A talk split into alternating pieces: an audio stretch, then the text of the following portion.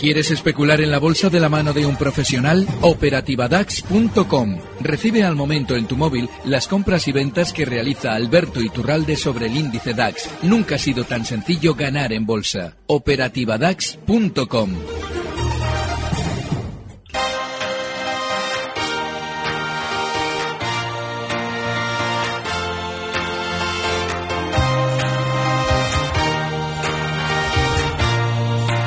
Llega el momento de nuestro consultorio.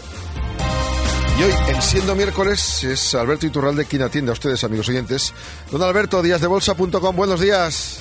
Muy buenos días, Llama. Vamos a saludar a los oyentes que quieran intervenir y preguntarle, consultarle 91 242 83 83 657 789116 o por email primera hora arroba gestionaradio.com. ¿Está preparado para el ataque que nos llega? Preparado. Vamos a ver. La primera es una pregunta eh, de, creo que es Antonio.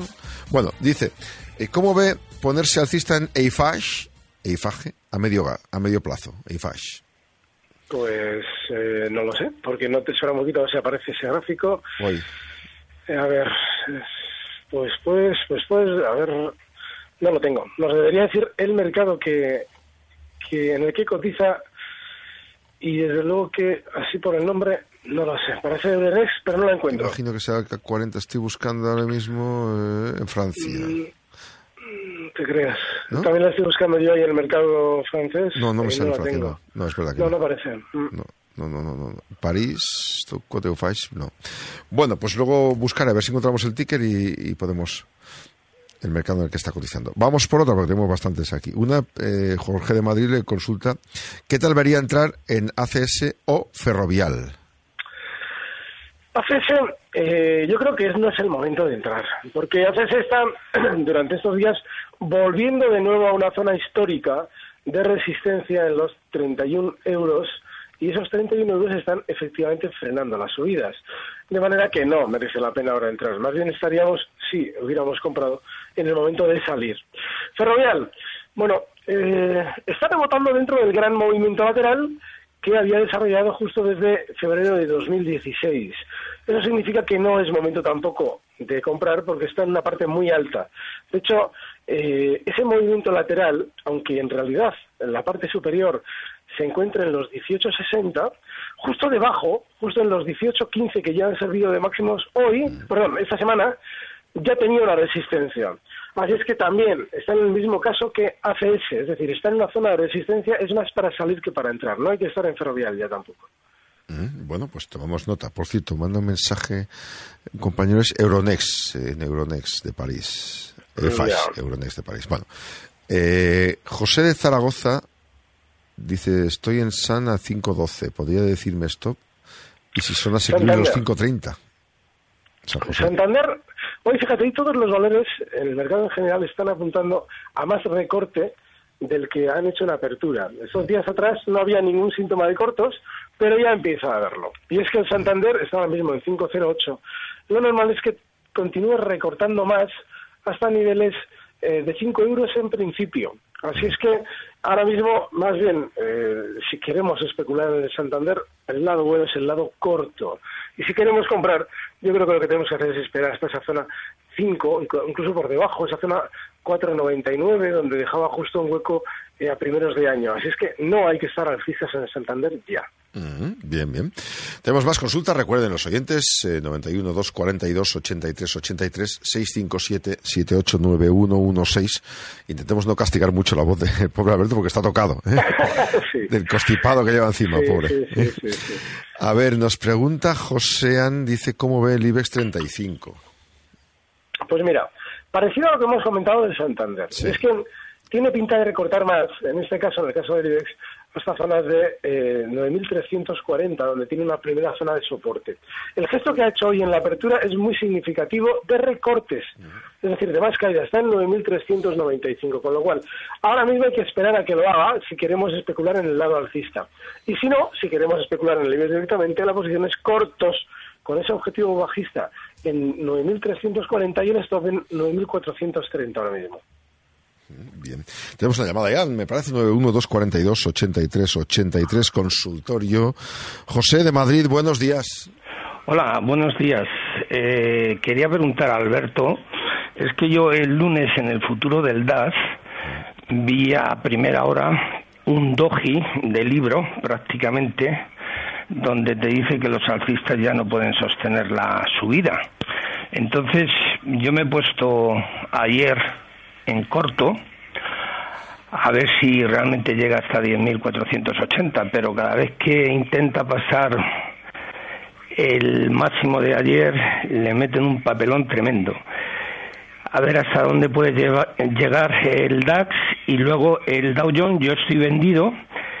Si puede llegar, porque está bastante flojo y normalmente como ha subido tanto, una corrección hasta el 19.540 puede ser posible. A ver qué es lo que piensa.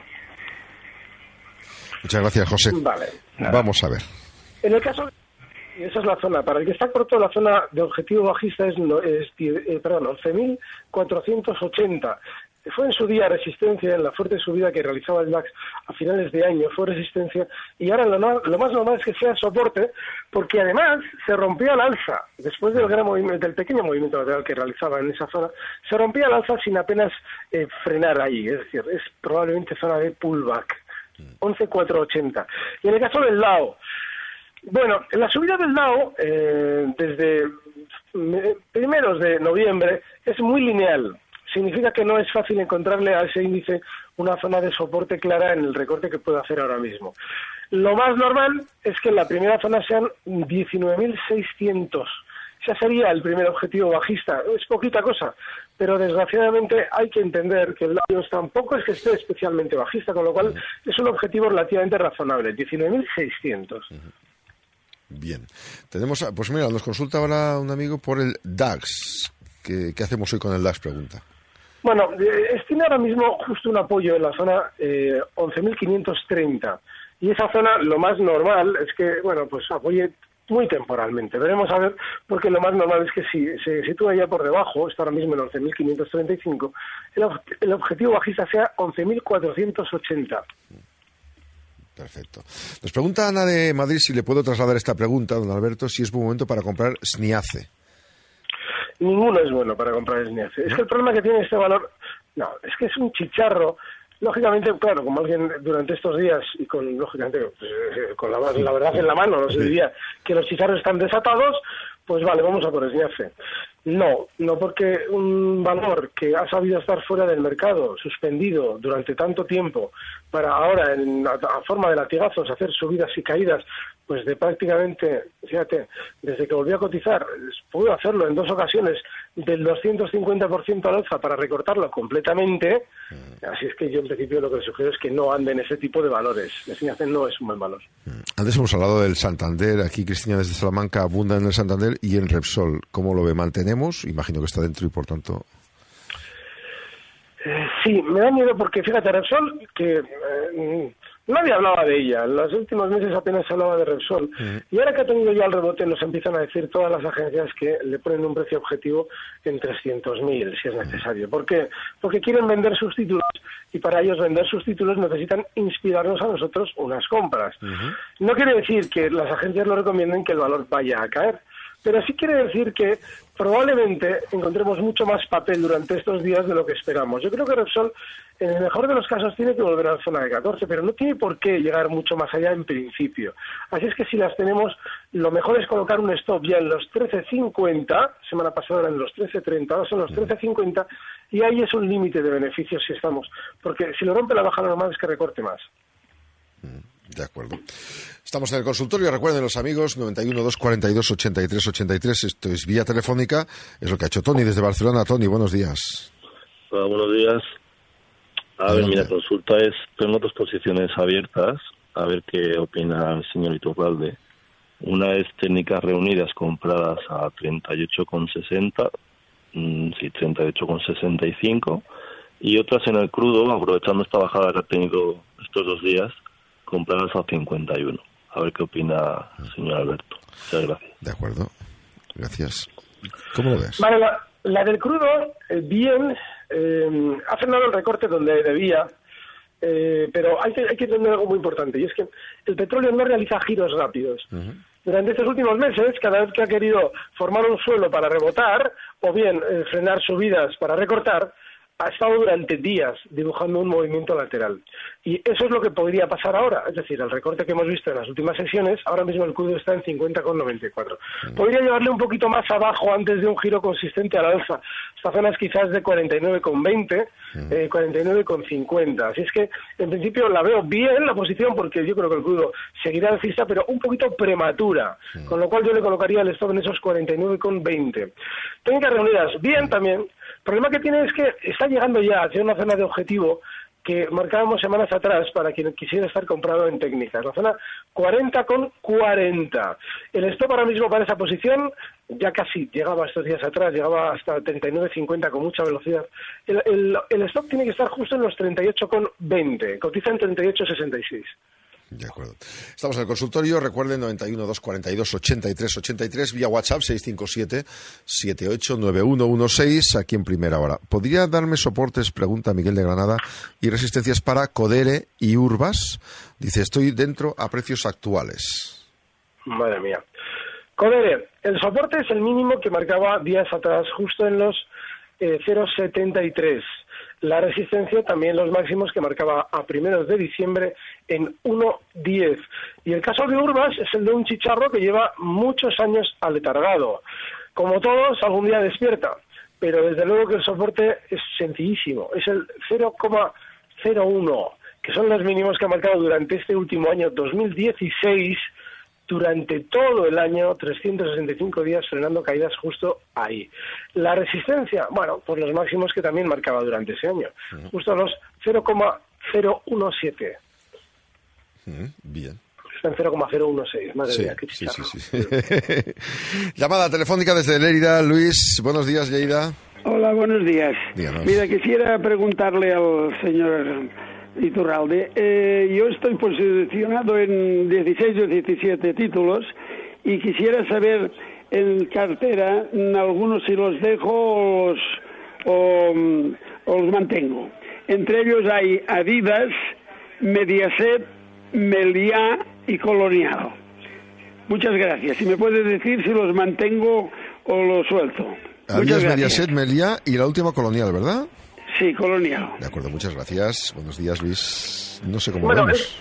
el, el caso de Adidas es un valor que en una gran tendencia alcista ya tiene volatilidad, ya tiene nerviosismo.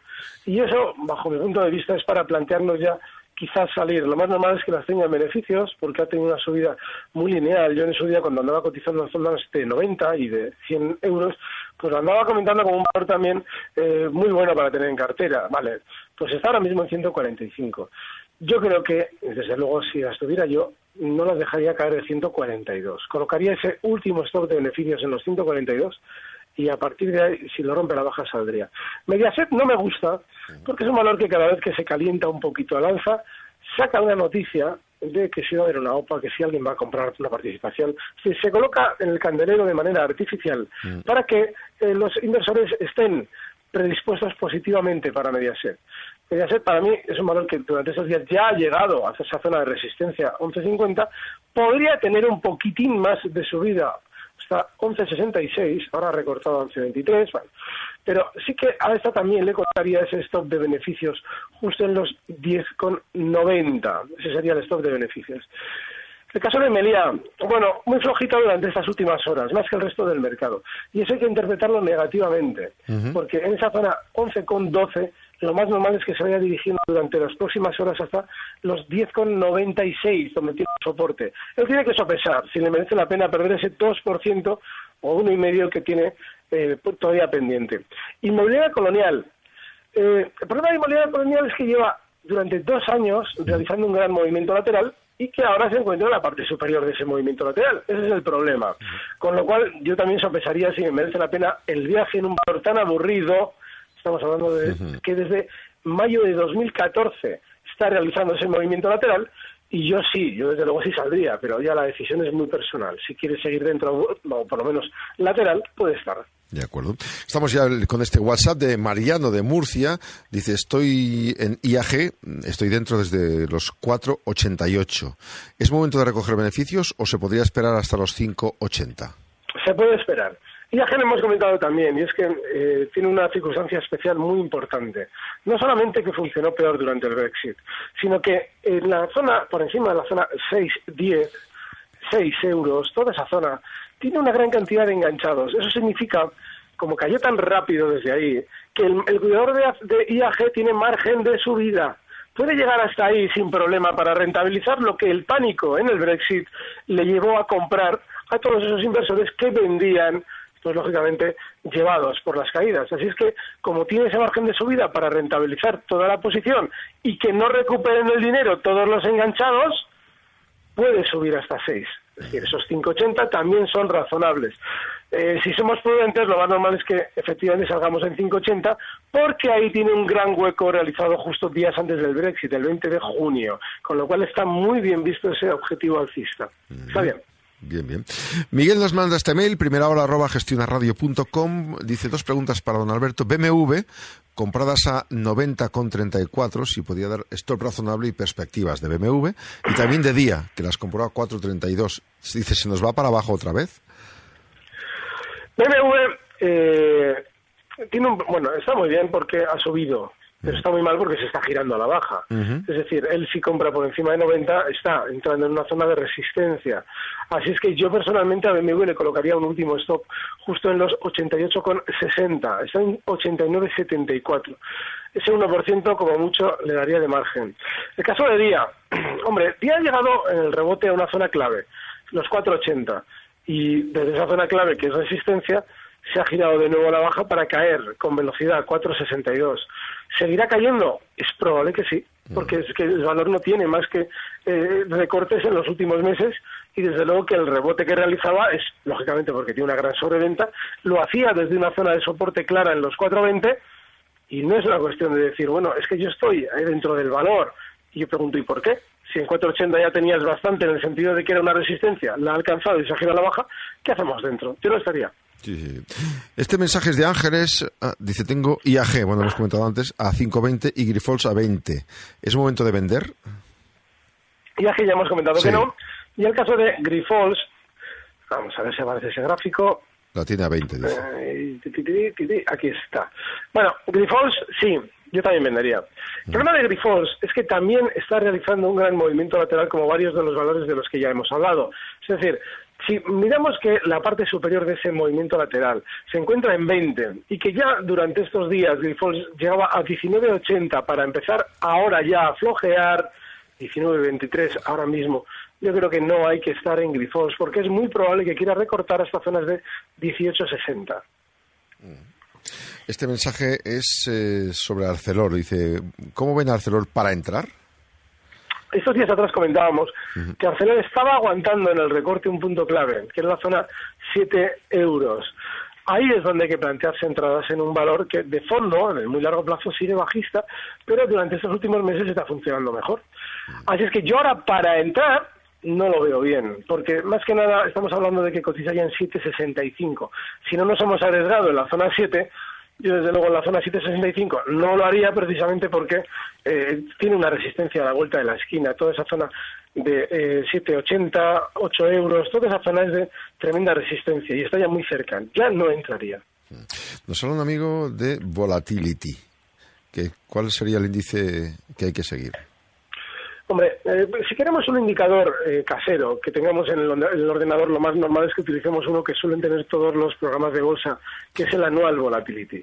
Si lo que queremos es un indicador general, que va todo el mundo a saber interpretar porque está en Internet y se puede consultar públicamente en todo momento, el VIX, lógicamente, que no es más que el nerviosismo en las opciones del SP500, es decir, la horquilla, cuál es la amplitud de esa horquilla en las opciones del SP500 a un plazo vista. Ese es un indicador bastante importante también de volatilidad, el VIX. Y esta pregunta es eh, sobre la corrección de hoy del IBEX, si es una buena opción, ha perdido el IBEX los 9.400 para entrar a largo, ¿y dónde pondría el stop loss? Y el... Para, entrar largos, yo, mira, hay que entender que durante estos días estábamos un poquito a expensas y decía, bueno, a ver si las zonas de resistencia, esos 9.550, efectivamente frenan las subidas. Lo han hecho. Y cuando eso sucede, eh, normalmente el recorte que estamos viendo ahora mismo no tiene seguramente todavía eh, fin, es decir, tendrá que tener más caída hasta zonas de 9.340 para que veamos un rebote seguramente incluso intradiario. Podríamos tener más caída. Así es que yo el punto en el que se encuentra me parece tremendamente discreto para entrar. No me parece que haya tenido suficiente caída en nuestro mercado como para que nos planteemos una reentrada y reincorporar las subidas si es que se tienen que producir. Estamos en el consultorio 9 eh, y 45 de la mañana, ahora menos en Canarias. Eh, estaba intentando abrir uno, pero a mí también, a mí también se me clava, como algunos analistas, el, el mail este. Pero bueno, teníamos por aquí uno sobre. ¿Dónde está este? Exacto, si podían dar el precio de entrada de BVA a largo. En el BBV sucede algo parecido eh, a lo que hemos comentado con respecto a los demás valores. Y es que el BBV está ahora mismo en un punto en el que seguramente va a tener un poquito más de recorte. El problema está en que si decimos, vale, lo normal, como es el caso del BBV, es que mm, recorte más hasta probablemente zonas de eh, 6,05, ahora mismo está en 6,25 pues eh, está muy bien esperar hasta ahí porque ese punto podría ser de soporte, pero no podemos hacerlo a lo loco porque no tenemos ningún indicio de que si llega hasta ahí efectivamente estén recogiendo para rebotar, con lo cual precaución, es decir, más bien ahora mismo hay que estar mirando hacia abajo en el BBV que esperándole mirando hacia arriba en zonas de 605. A las 9 y 46 minutos, otro mensaje, en este caso también vía WhatsApp, 657 78 91 16. ¿Cómo ve el potencial, si, no, si ve potencial a Iberdrola? No, porque Iberdrola lleva lateral mucho tiempo, mucho, mucho tiempo. Estaríamos hablando de una, desde primeros de 2015, dos años completos lateral. Y durante estos días ya ha llegado a la zona superior del movimiento lateral en los 615 y ya ha frenado en seco las subidas. Con lo cual ahora lo que tiene sobre todo es probable caída, probablemente desde los 5,95 donde ya cotiza hasta zonas de 5,80. No le veo potencial. ¿Y un stop a, largo en red eléctrica? Preguntan por aquí. Vale. y a corto siempre, perdón. Vale. Eh, stop largo plazo de la red eléctrica. Pues los mínimos en la que la hemos visto durante estos últimos meses, es decir, la zona 16. Está ahora mismo en 16.97, ese sería un stop de largo plazo. eh, sobre cortos en Peugeot, vamos a ver, extranjeros, aquí, vamos a ver si parece Peugeot. Vamos a ver, un valor un valor que está como un cohete al alza, pero como un cohete, o sea, no tiene absolutamente ningún indicio de recorte. Además, lo hemos comentado en varias ocasiones durante los últimos meses, porque sobre este nos preguntan en el lado bajista desde hace meses. Y no solamente que está como un cohete, sino que encima está como un cohete mucho más que los demás y en contra de los demás. Este valor, probablemente si yo hubiera olido esta ruptura al alza que ha realizado durante estos días de los 16 euros, habría marcado una posición compradora, es decir, habría dicho, oye, eso es para entrar largos. Como no lo he visto, pues no lo puedo decir ya. Está en 16.92. Bueno, el stop de cortos quizás en los 17.25, pero no hay que estar bajistas en un valor tan fuerte al alza. Mm, vale, vale, de acuerdo. Desde Gran Canaria, Salvador dice que ¿dónde compraría y pondría stop a tres títulos? Uno sería Repsol, tres valores, Río Tinto e Intel. Dice, voy a largo plazo y soy tranquilo. En Repsol probablemente en ningún sitio ahora mismo entraría comprador. En el caso de Río Tinto, Mercado de Londres, vamos a ver si aparece, aquí está. Em, bueno, fíjate, tampoco eh, compraría Río Tinto porque es que el problema que tiene es el siguiente. Si vemos el gráfico de los últimos año y medio, vale, está muy alcista, uff, qué alcista. Si lo abrimos desde el 2007 es para echarse a llorar, porque tiene ya una zona de resistencias importantísima en la zona en la que ya ha frenado temporalmente. En los 3.200, en los 3.300 peniques ahí tiene resistencia. Yo ya no estaría alcista en Río Tinto y desde luego no buscaría un punto de entrada. El último valor, perdona, Intel creo, ¿verdad? Sí. Vale, pues voy abriendo aquí. A ver si aparece Intel. Mm, aquí está. Lo mismo, Intel marcaba un máximo en 2014 en la zona 37.70. Lo ha vuelto a hacer a finales de 2016, en octubre, más que a finales, en esa zona, parada y caída. Y ahora vuelve de nuevo a rebotar hasta esa zona sin superarla. No hay que estar en Intel, ya es tarde. Vamos a tener una penúltima llamada. Javier desde Madrid, creo es. Buenos días, Javier. Sí, eh, tengo la voz tomada por el catarro, pero bueno. No se preocupe, que don Alberto también está muy tocado, el pobre.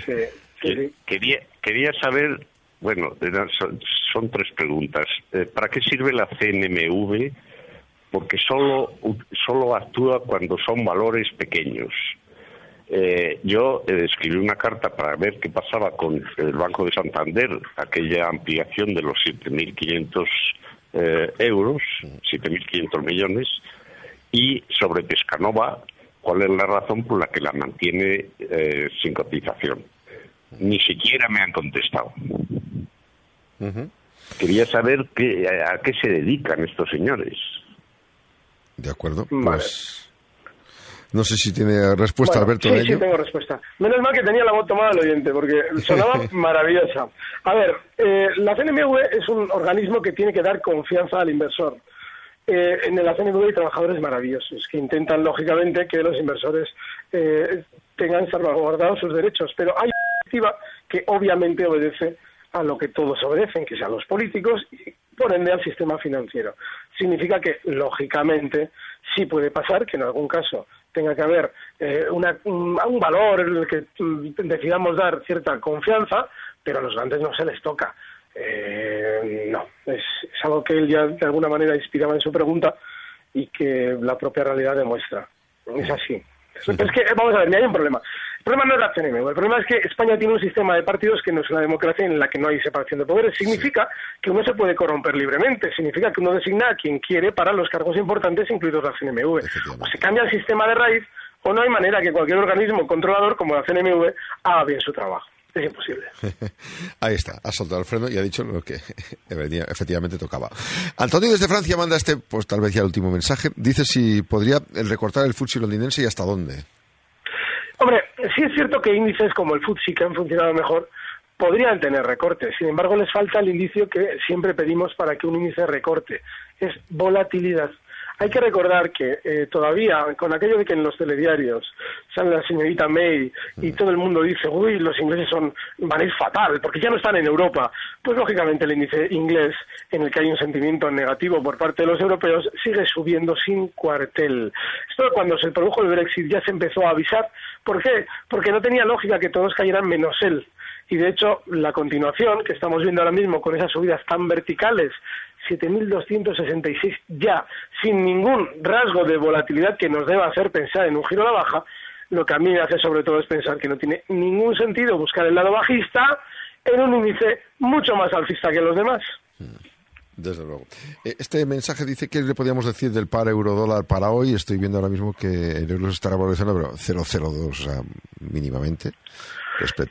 El euro dólar eh, durante estos días eh, ha llegado a una zona más crítica porque se colocaba por debajo de los 1,05 que era, había sido el soporte durante los últimos dos años en esta paridad.